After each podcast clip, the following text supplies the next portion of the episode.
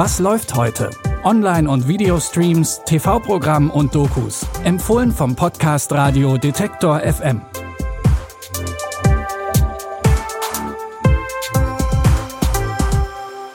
Hallo zusammen, es ist Montag, der 4. September und wir starten in die Woche wie immer mit drei Empfehlungen für eure Watchlist. Und das Thema heute ist Veränderung und Wandel. Es geht um das Frauenbild im Kino, persönlichen und religiösen Wandel und um die Verkehrswende. Um das mit der Verkehrswende zu schaffen, braucht es unter anderem die Bahn. Aber über die regt man sich ja meistens eher auf. Trotzdem sind viele fast täglich auf die Bahn angewiesen. Das erste macht heute einen Themenabend zum Bahnfahren. In Dokus und Talkshows soll es darum gehen, wie es ums Bahnfahren in Deutschland steht und wie es besser werden kann. Der Meteorologe und Fernsehmoderator Sven Plöger hat für die Doku Besser Bahnfahren, was muss sich ändern, tausende ZuschauerInnen gebeten, ihre Erfahrungen zu teilen. Ihre Antworten wurden von WissenschaftlerInnen ausgewertet. Plöger trifft nun einige der Teilnehmenden. Zum Beispiel Maximilian Zink, der jeden Tag zur Uni pendelt. So, ja genau, hier ist dieses, gerade dieses lustige Containerdorf. Das ist quasi der, der Ersatzhauptbahnhof gerade.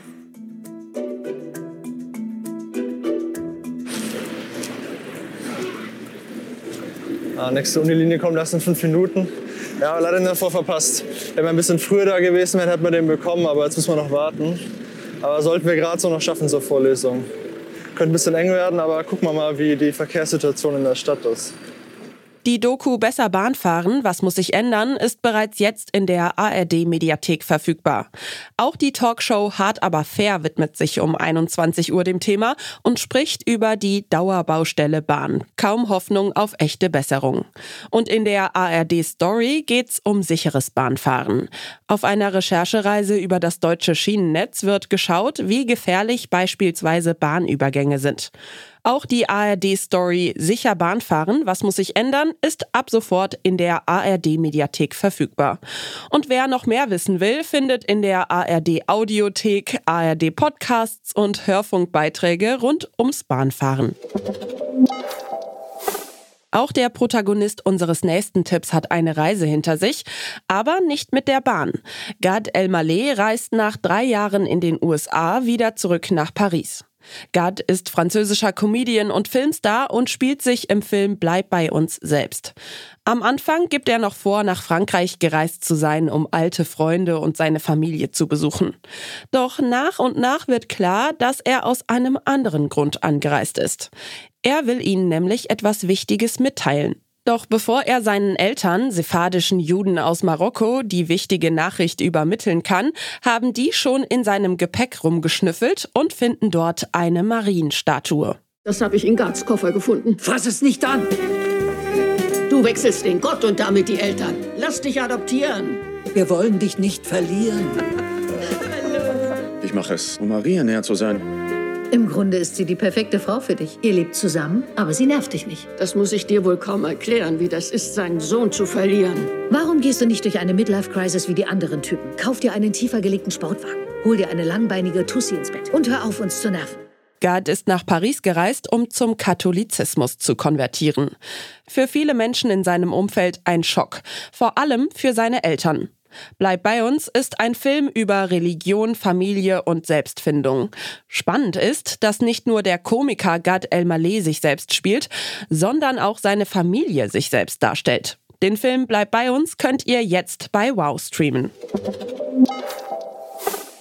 Bei Was läuft heute stellen wir Filme und Serien vor, erzählen von deren Inhalt und wo sie verfügbar sind.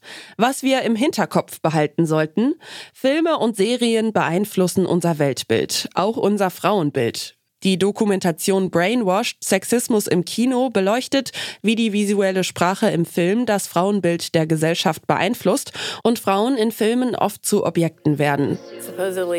Angeblich haben die Produzenten von Godard verlangt, dass er mehr von Brigitte Bardots Hintern zeigt.